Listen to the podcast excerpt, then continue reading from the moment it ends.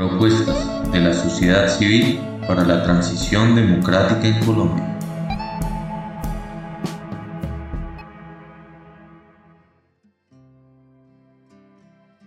Proyecto de renta básica permanente. Esta propuesta tuvo como autores iniciales a Luis Jorge Garay y Jorge Enrique Spitia. En la dirección académica también estuvo Garay y en la dirección jurídica se contó con Alirio Uribe, sumado a la revisión y aportes en la Cumbre Social y Política por la Renta Básica de 2021 de más de 2.000 participantes de organizaciones sociales, académicas, sindicales y movimientos ciudadanos y políticos.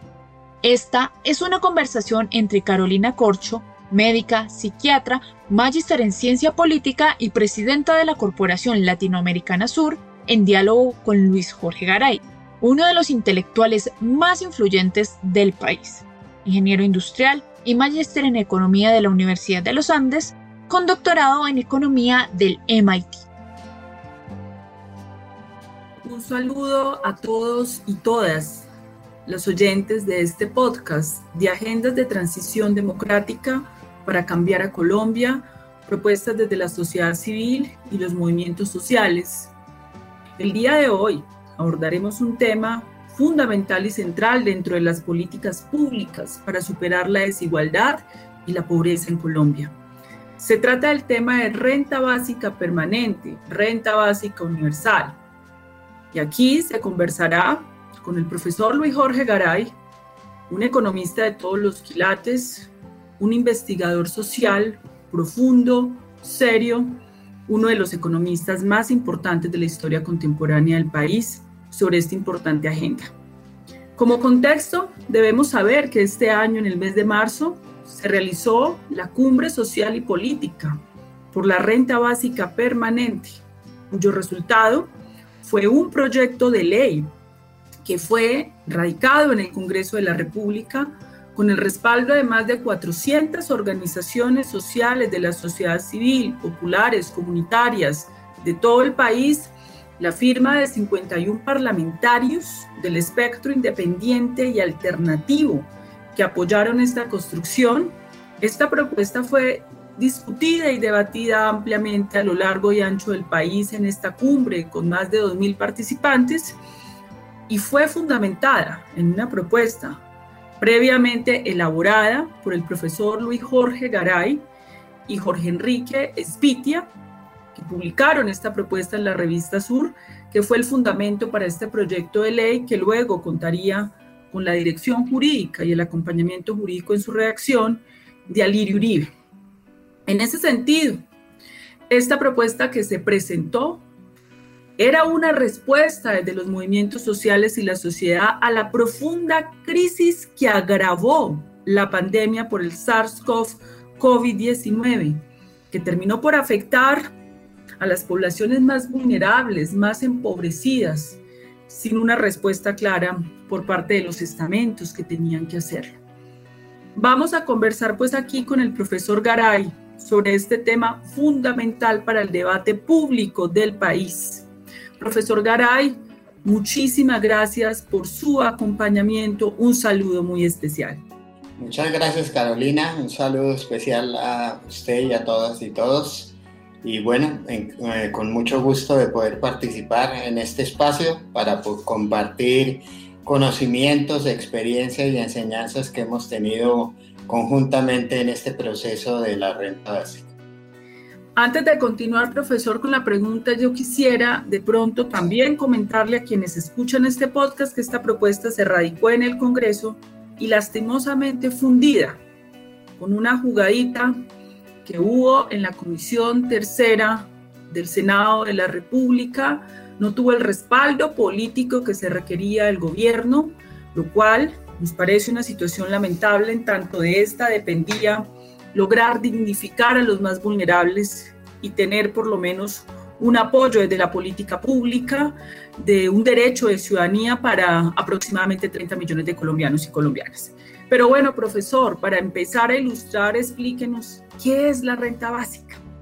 Bueno, la renta básica es un tema que ha venido siendo discutido desde hace varias décadas en el mundo primero en el ámbito estrictamente teórico y luego en la práctica eh, países europeos avanzaron en esa concepción de renta básica o ingreso mínimo vital que consiste básicamente en la provisión por parte del Estado a la población de un ingreso determinado que le garantice las condiciones de una vida digna para el ejercicio de su libertad ciudadana y democrática. Eh, y esta renta básica, eh, en sus principios teóricos, es una renta básica incondicional, es decir, que se le da a las personas en carácter de ciudadanía y no eh, está limitada por el ejercicio de determinadas funciones o eh, por determinadas condiciones socioeconómicas o territoriales de la población sujeta a esta política pública. La renta básica es una política pública que vino a ser enriquecida en su debate, especialmente a raíz de la eclosión de la pandemia de COVID-19 en muchos países, tanto del norte como del sur global. Por ejemplo, en el norte global fue implantado a raíz de la pandemia una eh, política de ingreso mínimo vital en España, que infortunadamente por una cantidad de eh, requisitos administrativos y burocráticos ha tenido una muy escasa aplicación o no una aplicación como se debería, haber hecho de acuerdo a la ley aprobada en el Congreso de la República. En los países del sur se vino implantando en varios países con, bajo muy diversas modalidades, muy diversas acepciones y muy diversos nombres, pero que atañen fundamentalmente al mismo propósito, es garantizar un ingreso determinado a la población pobre, vulnerable y a veces a más amplios eh, espectros de la población para de nuevo garantizarle unas condiciones mínimas de vida digna. En el caso colombiano, eh, Colombia ha venido teniendo unas políticas públicas de transferencias monetarias condicionales, especialmente, eh, en tres programas básicos, que es Familias en Acción, Jóvenes en Acción y Adulto Mayor. Con la irrupción de la pandemia, eh, después de varios debates, el gobierno nacional implantó un nuevo programa de transferencias monetarias que se llamó Ingreso Solidario, o se llama Ingreso Solidario, que consistía en la transferencia de 160 mil pesos mensuales por hogar y esto fue el eh, ámbito eh, y la focalización de esta política era a, población pobre que alcanzó eh, a finales del año 2020 a 3 millones de hogares, que sin embargo, a pesar del propósito de que fuera población pobre, las cifras y los datos muestran que hubo una importante proporción de población que no era pobre, que fue sujeta a el beneficio del ingreso solidario. En ese eh, debate, en medio de ese debate fue que se sucedió la cumbre social y política sobre renta básica eh, que mencionaba en la introducción la doctora Carolina Corcho, eh, que se nutre primero de algunos desarrollos analíticos y empíricos sobre el caso colombiano, pero que tuvo eh, como cumbre un desarrollo muy importante en términos de eh, compartir experiencias, propuestas eh, y percepciones sobre este tipo de políticas por un amplios grupos poblacionales de muy diferente procedencia territorial, étnica, de género, etc. Y que enriqueció claramente la visión de renta básica. Muy bien, profesor. Eh, digamos que cuál es la diferencia, que es muy importante, digamos, entender esto, de un programa de renta básica como política pública de lo que, por ejemplo, hay hoy, familias en acción, jóvenes en acción, y estos distintos programas que ofrece el gobierno. Bueno, entonces volviendo eh, al tema sobre renta básica, eh, la propuesta original teórica más desarrollada consistía en una renta básica universal, es decir, que acoge a toda persona en su calidad de ciudadanía en un territorio dado. Era eh, una propuesta de renta básica que se compadece más en la concepción de la observancia de derechos humanos y del ejercicio de libertades, que se compadece mucho con la visión de Amartya Sen sobre el desarrollo como libertad. Esta eh, renta básica universal eh, no es condicional, no, el, el, hecho solo de ser ciudadano o ser miembro de una sociedad le garantiza esa transferencia. Sea rico o pobre, cuando es universal. Ricos, pobres, clase media, etc. Eh, el tema eh, fundamental es que eso está enmarcado en la observancia de derechos fundamentales y proclamados, entre otras, por las Naciones Unidas y la Declaración Universal de Derechos Humanos, como es el ejercicio de las libertades, el derecho a no padecer hambre, entre otros muchos, y el derecho a tener una vida digna. Sin embargo, el debate eh, posterior, ya no teórico, sino práctico, consistió en cuál es el costo fiscal de tener una renta básica universal y cuáles son las posibilidades de garantizar la financiación sana, una financiación que no eh, atente contra la estabilidad de las finanzas públicas en una perspectiva sustentable. Y ahí radica el problema. Porque una renta básica que sea mínima y solo simbólica, pues sí puede ser universal porque no tiene mayor costo fiscal. Pero una renta básica más ambiciosa que le garantice un estado de vida digna al estilo de los países del norte, tiene un costo fiscal muchísimo más alto que da las finanzas públicas de los países, evidentemente en muchos casos, en la gran mayoría de los casos, no es sustentable a largo plazo. Entonces, en la práctica, eh, como todo en la vida, toca tomar decisiones y hacer pesos y contrapesos, valoraciones suficientes para ver, dada la situación en una sociedad, dada en un momento determinado, si es mejor tener una renta básica relativamente más alta para un grupo focalizado suficientemente amplio y representativo de la población con pobreza, vulnerabilidad e incluso con riesgo de caer en vulnerabilidad, o una renta básica muy moderada para una mayor espectro de la población. Y esa decisión pragmática hay que tomarla por un periodo de tiempo largo, probablemente, eh, eh, en la medida en que se adecúan las finanzas públicas y que va variando la situación social de la gran parte de la población. Entonces, en el caso de Colombia, para hablar en, eh, concreto, con la pandemia, los datos a diciembre 2020 con los que no se contaba en el momento de la realización de la cumbre social y política eh, de, sobre renta básica, los datos ex post que salieron de, para diciembre 2020 nos mostraron que el 46.6% de la población era pobre pobre monetariamente, y un 17%... la mitad del país, es una tragedia. Una tragedia, y un 17% más vulnerable, es decir, un 70% de la población entre pobre y vulnerable. Explíquenos, profe, en términos monetarios de plata blanca, el ciudadano del común, qué significa ser pobre y qué significa ser vulnerable. Bueno, eh, importante eh, eh, esa distinción. Pobre es aquella situación de una persona que no cuenta con los ingresos monetarios suficiente para poder sufragar los gastos necesarios para una condición de vida mínima digna.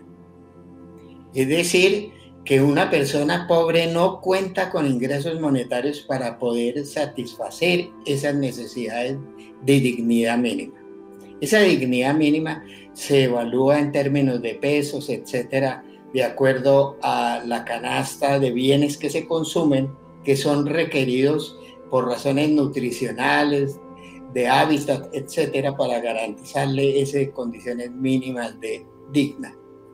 Pero eso no quiere decir que unas condiciones mínimas de vida digna sean una vida que le permita el ejercicio de todos sus derechos, en absoluto.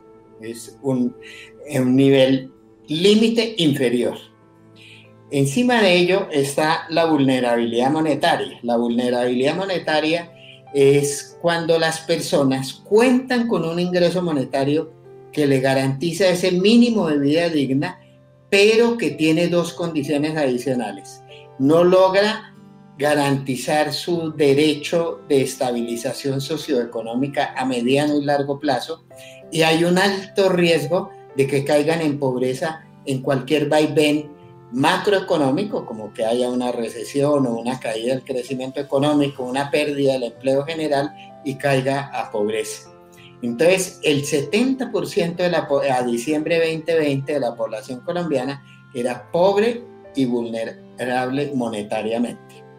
Entonces, aquí sucede algo muy importante. El 70% de la población es una proporción muy alta de la población y por lo tanto cualquier programa de renta básica va a tener un impacto fiscal, un impacto fiscal importante porque es casi para una gran proporción de la población. Entonces el, eh, el equilibrio era buscar tener un ingreso mínimo vital o renta básica que le garantice a por lo menos a todos los pobres dejar de ser pobres y a los vulnerables en la medida que caigan en la vulnerabilidad, eh, en la pobreza o tengan una caída de sus condiciones de vida, poder también ampararlos para que se les garantice en manera sustentable una condición de vida mínima digna. Entonces, la problemática en el país era cómo sopesar debidamente la población objetivo a la cual debería asignársele la renta básica y el monto mensual garantizado. En el país, como Carolina lo mencionó, existían tres, eh, en ese momento, tres programas básicos, que era Familia en Acción, Jóvenes en Acción y Adulto Mayor, que se da eh, por 160 mil pesos al mes.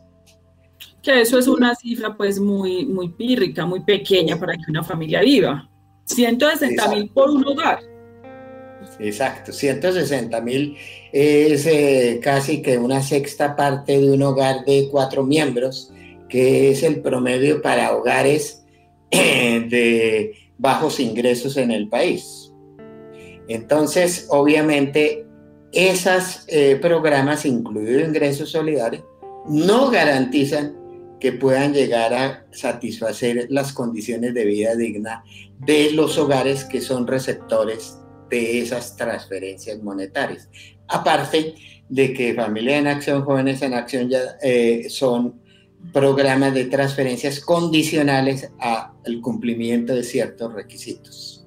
Entonces, en estas condiciones era claro que el país, si bien había avanzado en políticas de transferencia, requería y requiere tener una política pública de ingreso, de renta básica permanente, que no sea condicional, eh, que sea por unos montos que sí garanticen unas condiciones mínimas de vida digna a la población sujeta del, de esta política pública. Por supuesto, el planteamiento general que se tiene es que el país pudiera irse moviendo hacia una renta básica universal por etapas, primero garantizando a la población más pobre y vulnerable del país y luego ir escalando para tener un ingreso mínimo de tal, ojalá para una gran mayoría de la población colombiana.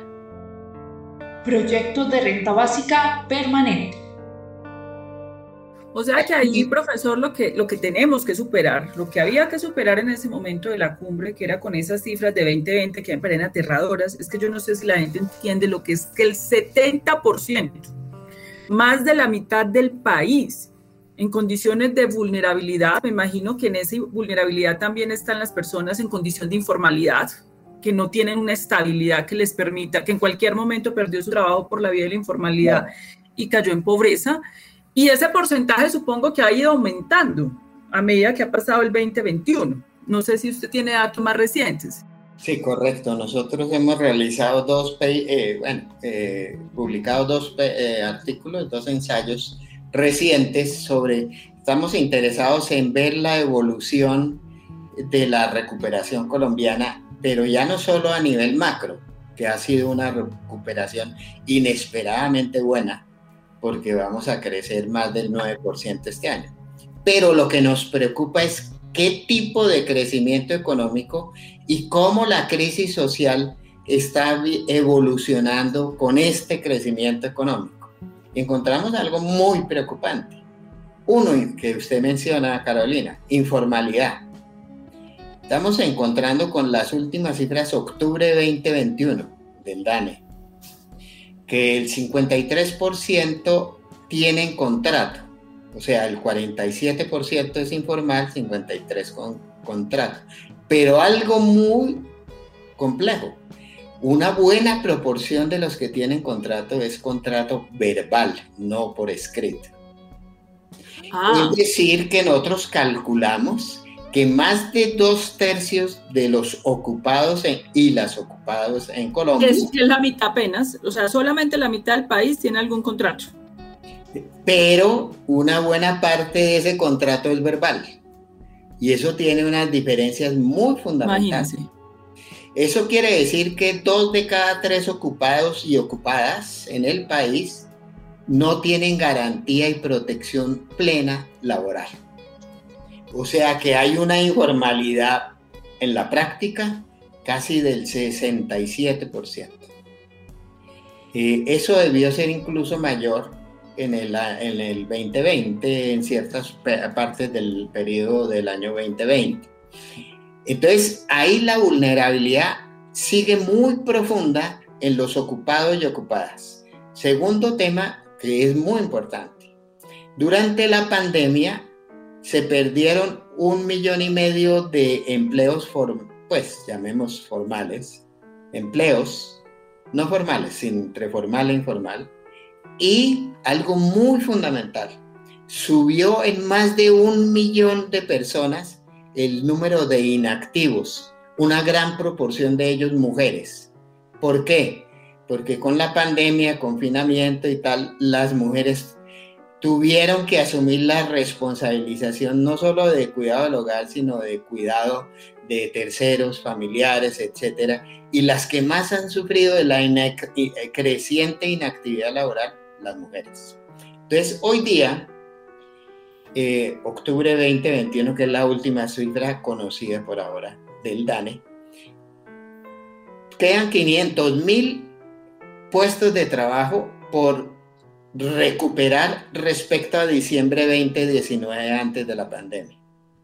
Pero queda todavía un millón de personas inactivas respecto a diciembre de 2019, la mayoría de mujeres que nos lleva a un tercer elemento clave,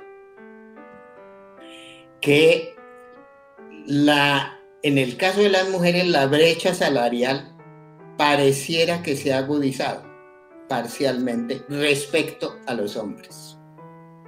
Lo que nos quiere mostrar que la mujer evidentemente ha sido la más castigada y los jóvenes en, estos términos. Pero en eso, profesor, entonces lo que estamos diciendo es, hay un crecimiento económico, porque este gobierno ha mostrado eso pues como un gran logro, que mejor dicho, vamos muy bien, pero eso no se comparece con la realidad social. Y entonces ese crecimiento económico, ¿qué? Explíquenos eso. Entonces ahí lo que mostramos es lo siguiente. Entonces, ¿cuál es el tipo de crecimiento económico que está ocurriendo? ¿Correcto? Está muy concentrado en muy pocas actividades eh, el gran, el mayor crecimiento, ¿sí? Que responde a dos fenómenos. Uno, el crecimiento del consumo de los hogares, porque hubo muchos hogares de clase media, alta, etcétera, que durante la pandemia dejaron de consumir y ahorrar, comillas, relativamente. Y en el año 2021 han consumido más rápidamente, entonces eso ha sido un factor de crecimiento económico. Pero el otro es que inesperadamente el precio del petróleo mejoró ostensiblemente y eso generó otro apalancamiento de crecimiento económico. Y el tipo de crecimiento económico está muy concentrado en sectores altamente eh, eh, demandantes de bienes importados, directa o indirectamente, ¿ok? Y sectores capital intensivos que generan proporcionalmente menos empleo formal. Entonces, ¿Cómo cuáles, por ejemplo? ¿Ah? ¿Cómo cuáles? Por ejemplo, ha habido casos de eh, la importación de vehículos o la compra de, eh, de determinados eh, sectores como de plásticos, etcétera, que han crecido, pero que no son los que generan más empleo. Y ha sido más centrado en las empresas de tamaño mediano grande que en empresas de tamaño medio. Ese gran crecimiento que estamos observando. Entonces, esto está ocurriendo en otros países. El nuevo retoma de crecimiento pareciera ser mucho menos intensivo en mano de obra. Y eso es seriamente preocupante, porque aparte de la ah, desigualdad de ingresos laborales que había aún antes de la pandemia, lo que estamos constatando es que se tiende a incrementar la desigualdad de ingresos laborales. Es decir, el 1% de las personas ocupadas que ganan más ingresos laborales cada vez tienen más proporción del ingreso laboral total del país y el 50% que ganan menos tienen proporcionalmente menos eh, del total de los ingresos laborales. Es decir, la pandemia concentró más la riqueza. O sea, podemos decir que en vez de redistribuir más, para paliar la profunda crisis social, los ricos terminaron más ricos. Pero con un agravante, que en la recuperación o reactivación, llamémoslo así, reactivación, no se está solucionando esa brecha. Incluso constatamos que se tiende a incrementar parcialmente esa brecha. ¿Eso qué implica? La necesidad de políticas públicas que logren contrarrestar el efecto de concentración del ingreso y de la riqueza en el país, que implica política tributaria progresiva, pero implica, entre otros, renta básica y complementariamente políticas de, activas de empleo por parte del gobierno, especialmente a colectivos como las mujeres y los jóvenes que contribuyan a generar más empleo, más empleo en condiciones dignas, más empleo formal para reducir la desigualdad y la exclusión social, especialmente en estos colectivos. Entonces eso es lo preocupante. Y ahí retomamos otra vez el debate de renta básica. Eh, la pobreza, todavía no tenemos datos de cómo está evolucionando la pobreza en el año 2021. El DANE solo, probablemente ahora en diciembre o en enero, eh, hará el cálculo de pobreza monetaria para diciembre del 2021 la pobreza debe haber reducido algo, pero no tan rápido como obviamente ha crecido macroeconómicamente la economía. Y todavía debería, pienso yo, habrá que esperar el resultado, debemos estar con una pobreza claramente superior a la de diciembre 2020. Claramente. Proyectos de renta básica permanente sí, o sea, tiene completamente vigencia nuevamente la propuesta de renta básica. Sigue siendo vigente también por las condiciones estructurales del país, porque es que aquí no hubo ningún cambio estructural, ni mucho menos así se alegue que haya un crecimiento económico. Entonces, en ese sentido, profesor, quisiéramos un poco explicarle a los ciudadanos cómo es esa propuesta concreta de renta básica. En términos de dos cosas que usted señaló muy importante. el, el, Estado colombiano ha implementado a lo largo de los últimos años unas políticas públicas de transferencias. Cuando decimos condicionadas es que usted cumple unos requisitos, si no, no se le paga.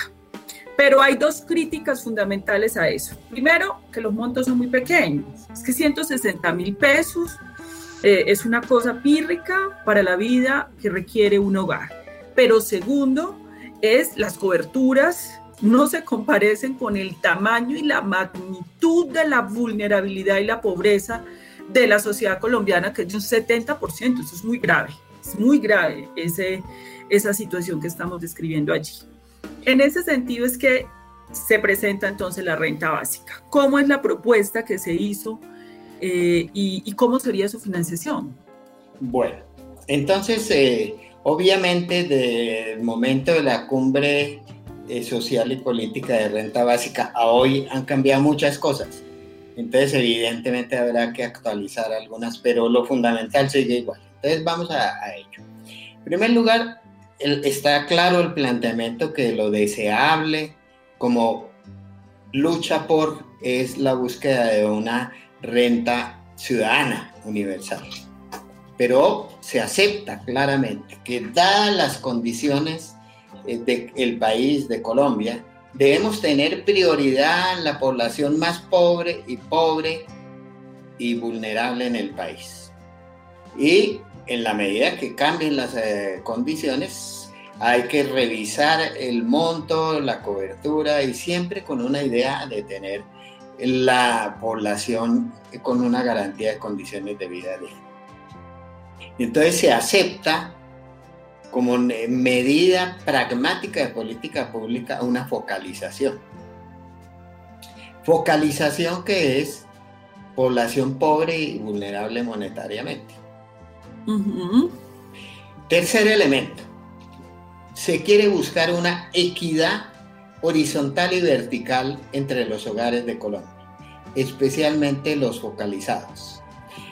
Y uno de los criterios de, equidad, dado que la política está eh, pensada en términos de hogar, por ahora, y no de individuo, y que eh, es que los hogares, según tamaño o número de miembros, tengan una transferencia monetaria diferente, que vaya aumentando con el número de miembros adicional para garantizar que nos acerquemos a esa concepción de renta básica individual y no de hogar, y que sea relativamente equitativa por persona. ¿Correcto?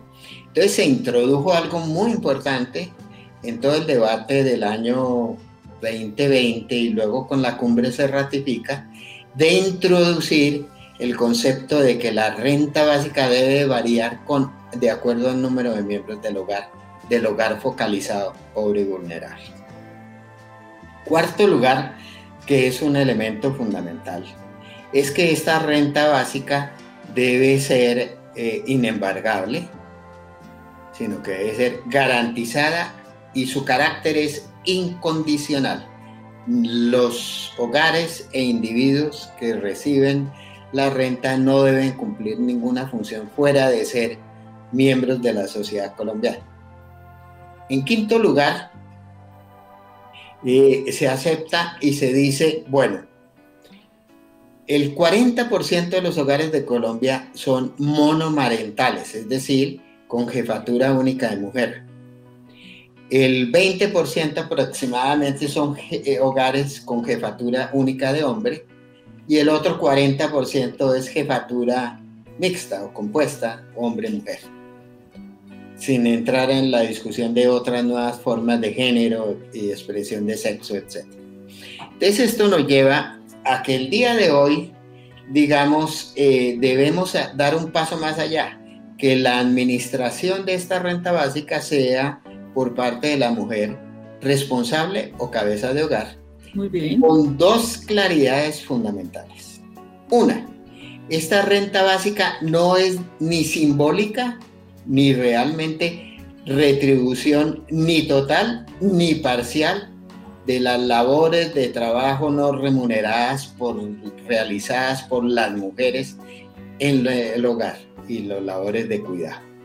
Recordemos que en Colombia nosotros hicimos ese cálculo, eh, el, eh, el valor de remuneraciones, si se hiciera de ese trabajo no remunerado de mujeres, equivaldría al 16% del PIB al año. 16% del PIB al año. El de mujeres. Altísimo, altísimo, un aporte impresionante al, trabajo, a la economía. Exacto, o sea. Sin reconocimiento, porque ese es el aporte en trabajo, pero no se reconoce. Nada. General.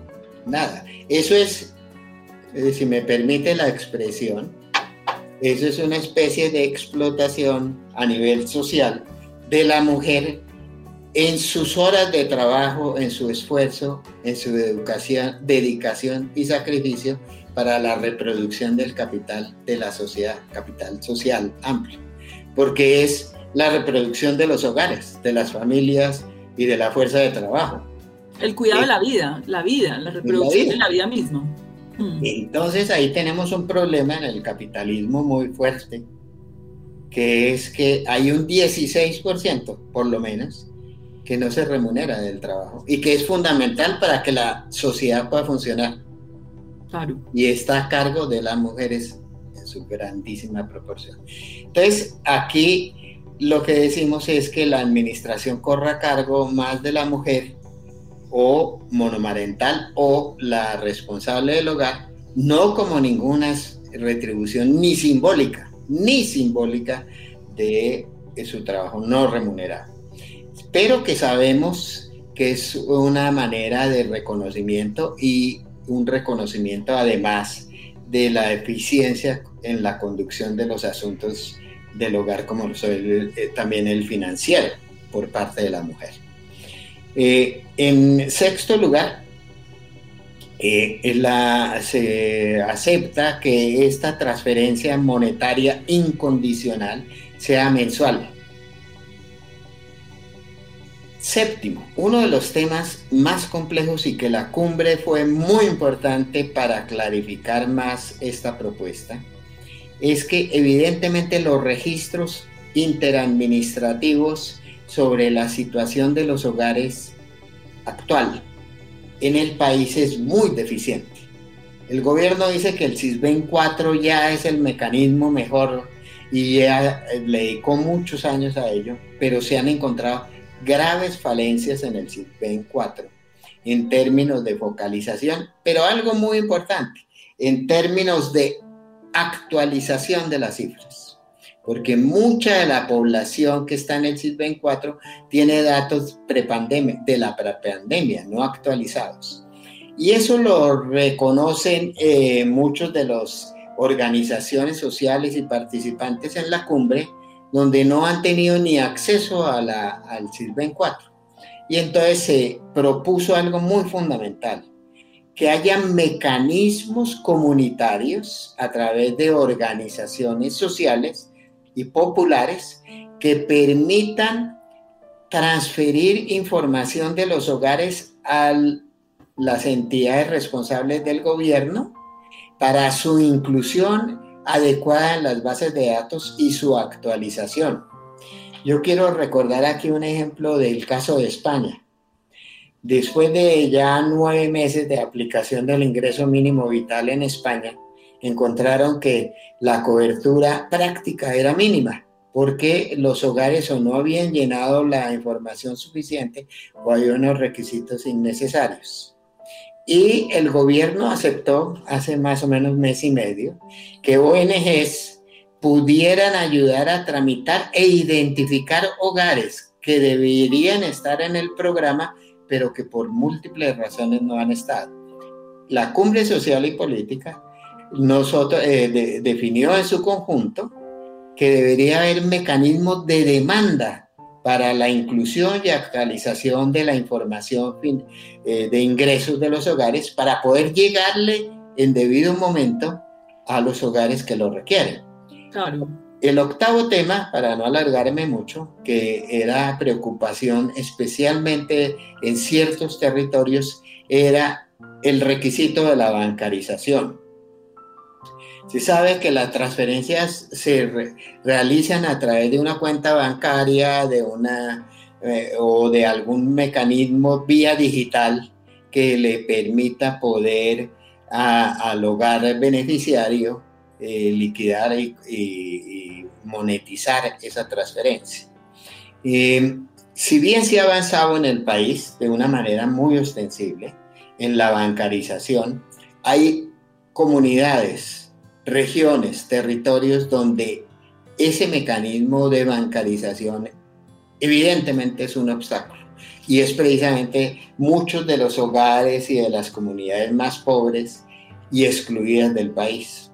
Entonces ahí se requieren mecanismos comunitarios que no sean meramente los de mercantilización a través de una bancarización para poder ejercer efectivamente ese derecho con las consecuencias de que eso tiene. Y eso fue un buen avance de la cumbre social y política en el planteamiento de la aplicación y diseño de la política de renta básica. Ahora bien, el elemento clave noveno es costo, y costo fiscal y financiación. Y este era un tema, o es, sigue siendo y siempre será un tema de controversia pública. ¿Qué tanto le podemos dedicar a un programa como este? Entonces, para ello debemos ilustrarlo en dos pasos. Uno, en el programa de Familia en Acción, Jóvenes en Acción, Adulto Mayor, e ingreso solidario, esos cuatro que son de transferencia monetaria, y no incluyo el de devolución del IVA, que es otro programa diferente, porque esa es una compensación del pago eh, de IVA que hacen los hogares más pobres. ¿sí? Eso no es de transferencia monetaria estilo renta básica, ¿correcto? El gobierno siempre ha querido emularlo, pero eso no es lo mismo, no tiene. Entonces, esos cuatro programas, al año 2020 eh, eh, o 2021 incluido, debería haber eh, tenido un costo fiscal del orden del 1.7 del PIB, por ciento del PIB, 1.8. Entonces, ante la fugia del año pasado, eh, con la crisis que se, se, ratificó con los datos del DANE, pues eh, se pensaba, tenemos que tener una cobertura amplia.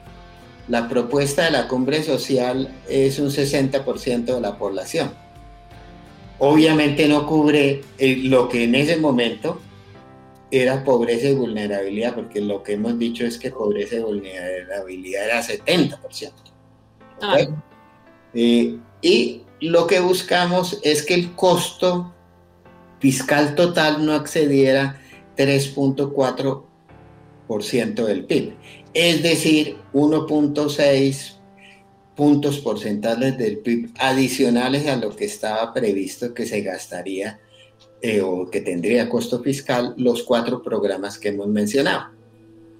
Eso es altamente exigente ¿Un punto porcentual del PIB cuánto es? Son 11 billones de pesos. Sí, 10 11 billones de pesos.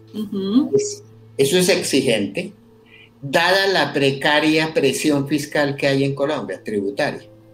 Colombia, el peso de la tributación en el PIB es solo 19.4%.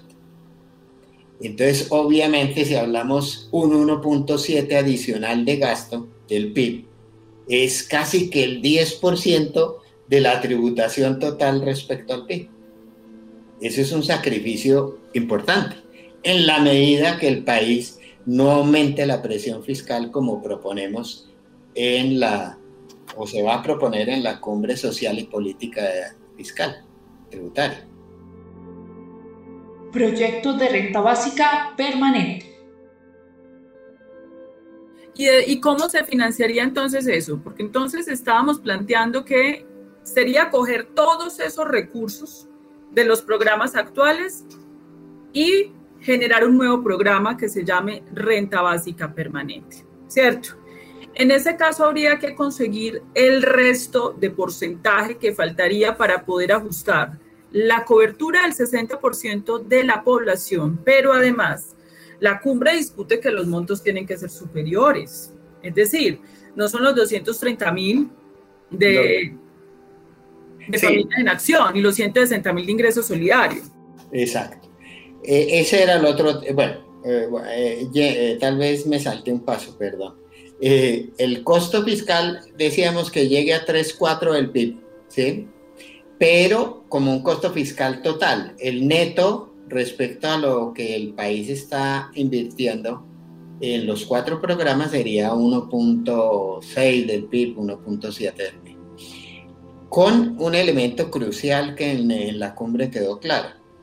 La propuesta ideal sería que la, eh, la, política de renta básica permanente sustituya a todos los demás programas, los lo subsumiera en ese programa y que fuera de nuevo incondicional ¿correcto? Sí.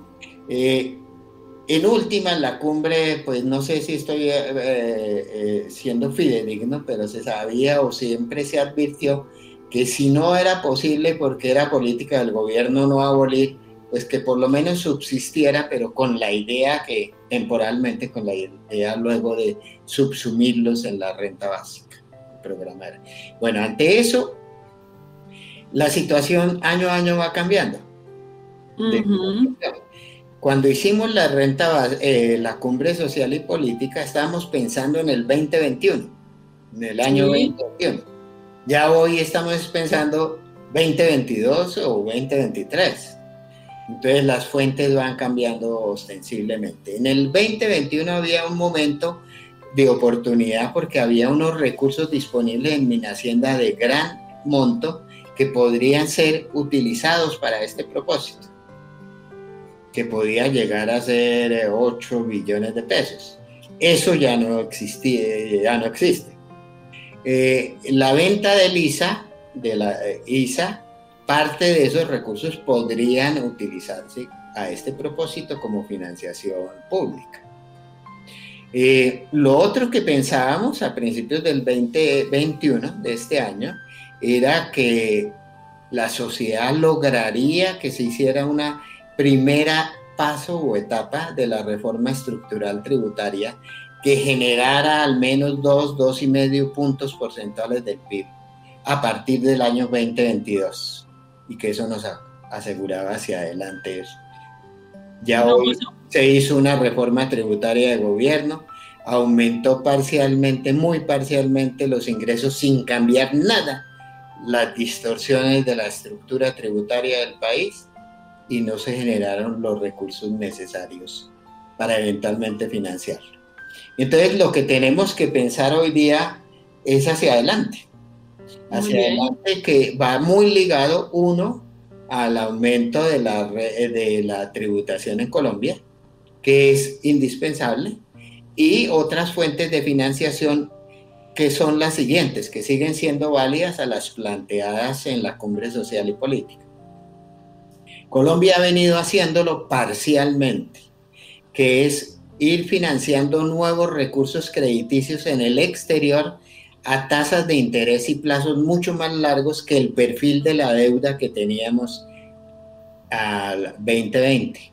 ¿Eso qué efecto tiene? Que tiene que pagar mucho menos recursos por amortizaciones e intereses y libera recursos con respecto a la deuda que existía. Eso se ha venido haciendo en la colocación de bonos y títulos en el exterior en condiciones cada vez más favorables y se está haciendo muy parcialmente, no como política explícita, con unos eh, créditos con la banca multilateral. Entonces ahí se ha venido reduciendo el costo de la deuda externa pública y hay que hacer mucho más en la deuda pública interna, ir reduciendo ese costo, que es posible hacerlo con una política muy estratégica del gobierno y eso liberaría 1% del PIB, por ejemplo. Entonces, estamos a la vera de poder eh, actualizar los datos ya en miras al 2022-2023, para ser prácticos. claro o sea, esa sería una fuente. La otra sería por la vía de una nueva reforma tributaria. Pues evidentemente el país va a necesitar una nueva reforma. Y algo más de endeudamiento interno, eh, no directo con el Banco de la República, sino con TES, eh, que es una manera de poderlo hacer. y más parte de los, de los recursos que queden del ISA también. Hay una multiplicidad de fuentes que tenemos que escogerla como país muy equilibradamente. No es solo una fuente, son múltiples fuentes que hay que ah, aumentar, eh, pues contribuir a esa bolsa común en favor del ingreso de que la renta básica permanente. Ahora bien, una de las características eh, que en la cumbre social se aclaró fuera de la identificación para ese momento de las fuentes de financiación, que ya no son las mismas de hoy, es que eh, evidentemente habrá que hacer una actualización con la realidad social y económica. ¿En qué términos? Si se agudiza aún más la pobreza, pues hay que aumentar la focalización. Claro que sí. Y se reduce, sí, comillas, hipotéticamente, y si se redujera, pues a se podría volver a repensar cuál sería el monto más adecuado, porque no hemos hablado del monto de la transferencia mensual. El monto de la transferencia mensual que es financiable depende de la cantidad de hogares, de la distribución de hogares según miembros, porque sabemos que el que más miembros va a recibir más que el otro, y del espacio financiero del sector público. Supusimos que podríamos financiar hasta 3.4% del PIB con el esfuerzo que hablábamos, ¿correcto? Ahora bien. ahí lo habíamos considerado como un 3.7% del PIB. Sí, porque el cálculo en ese momento, profe, era de 1.4 de los programas actuales, más lo que, pues con el monto, porque el monto era aproximadamente como unos 500 mil, 471 mil pesos promedio ponderado. Exactamente, promedio ponderado. Exacto, porque a, hogares de uno, a miembros, a hogares de un solo miembro era mucho menor que hogares de cinco miembros o más. Pero el promedio ponderado, de acuerdo a la distribución de hogares del país según miembros, nos da 471 mil. Sí, señor, Con eso era consciente de que era casi tres veces más en promedio que lo que da cada uno de los programas eh, de familia en acción o ingreso solidario que no solventaba, y eso lo dejamos siempre claro en la cumbre, la pobreza. O sea, con eso no garantizábamos que no hubiera pobreza en el país, sino que el nivel de ingreso fuera una proporción de la línea de pobreza mucho más alta y que muchos de los hogares podrían superar la línea de pobreza, pero no todos. La pobreza monetaria extrema sí se erradicaría totalmente.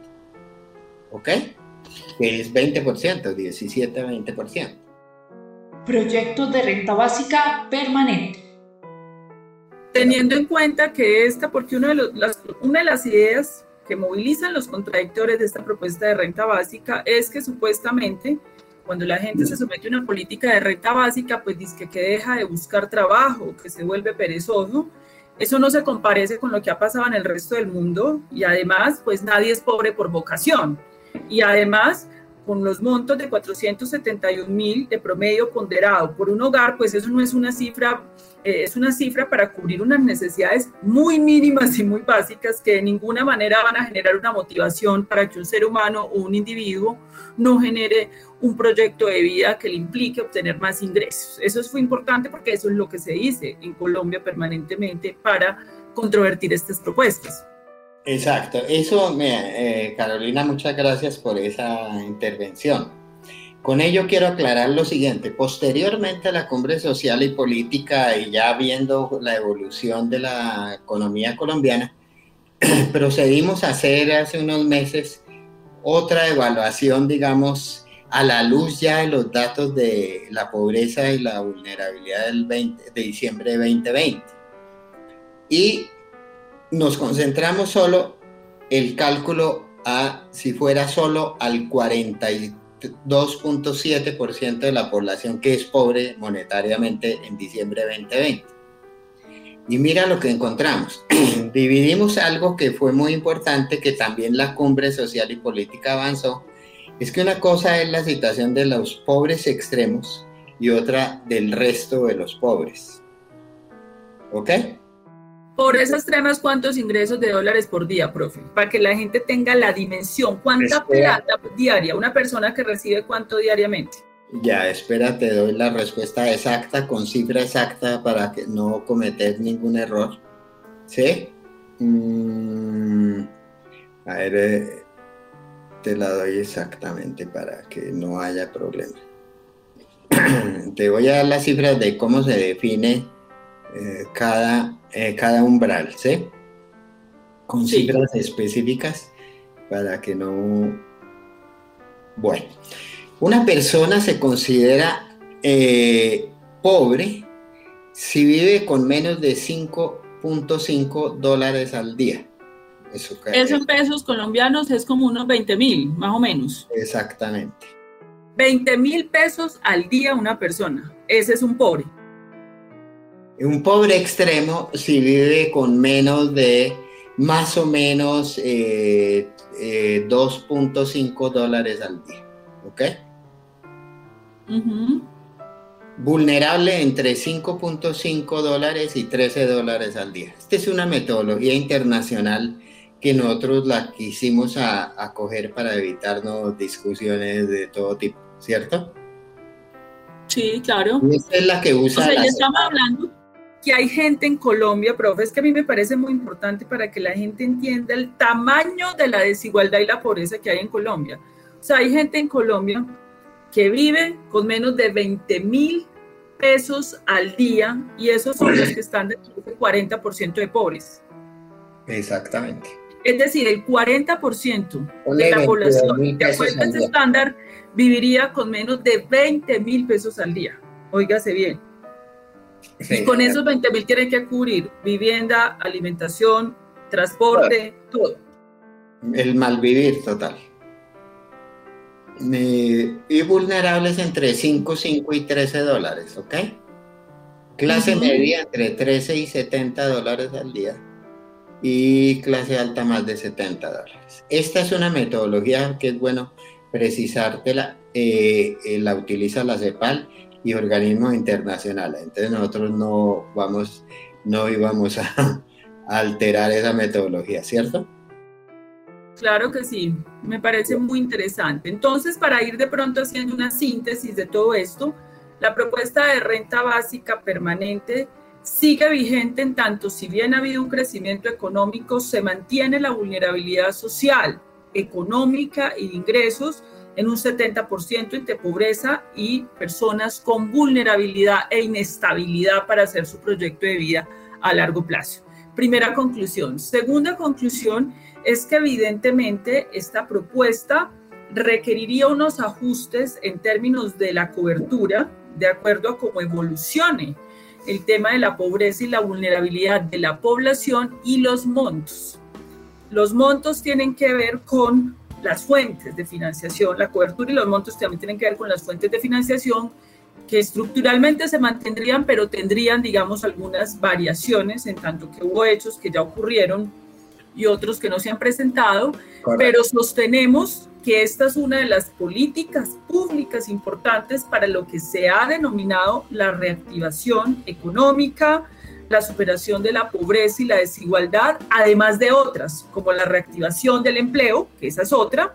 Otra es la necesidad de una reforma tributaria que grave las altas rentas. Aquí no podemos seguir afectando a las clases populares y a la clase media, sino a las altas rentas, de, donde está la gran concentración de la riqueza que se ha agravado después de la pandemia.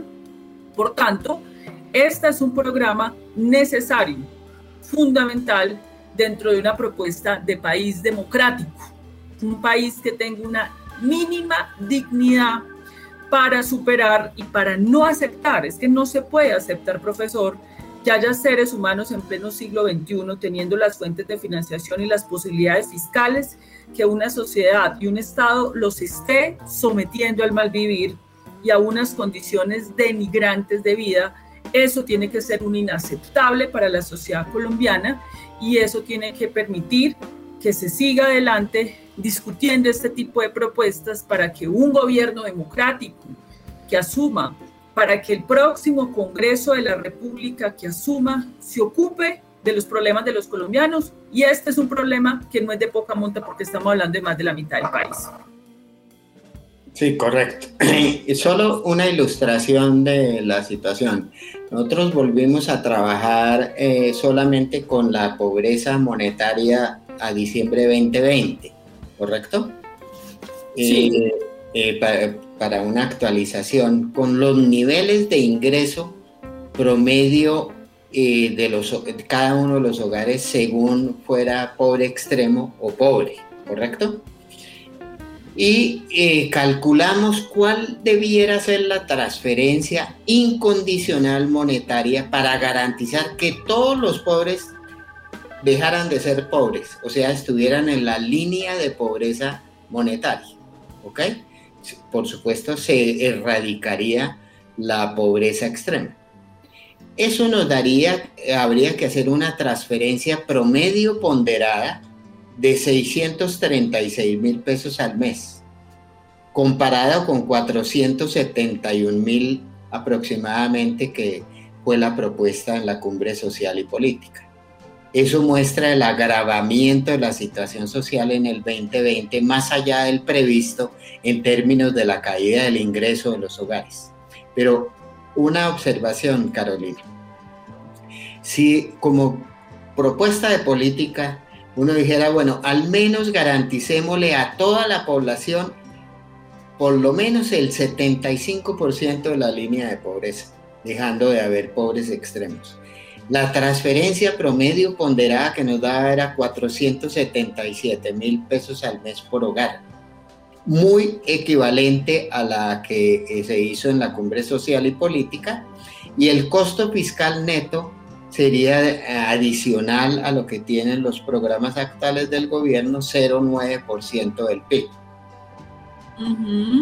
Eso quiere decir que obviamente ya a la hora de hacer, eh, en el momento de aplicar esta política y diseñarla para, digamos, 2022, 2023, tenemos elementos de juicio muy claros ya de cómo deberíamos ajustar la propuesta para garantizar de nuevo que esa renta mínima eh, o renta básica permanente sea la más eficiente posible.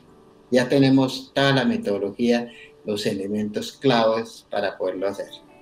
Y es muy interesante, porque la propuesta de la cumbre que la hicimos sin tener los datos, nos da como si quisiéramos que al menos toda la población pobre tuviera el 75% de la línea de pobreza. Bueno, profesor, pues agradecemos mucho esta conversación donde yo creo que quedó claramente ilustrado de estas propuestas que son factibles para el país y que tendrán que ser que sometidas a la más amplia discusión democrática.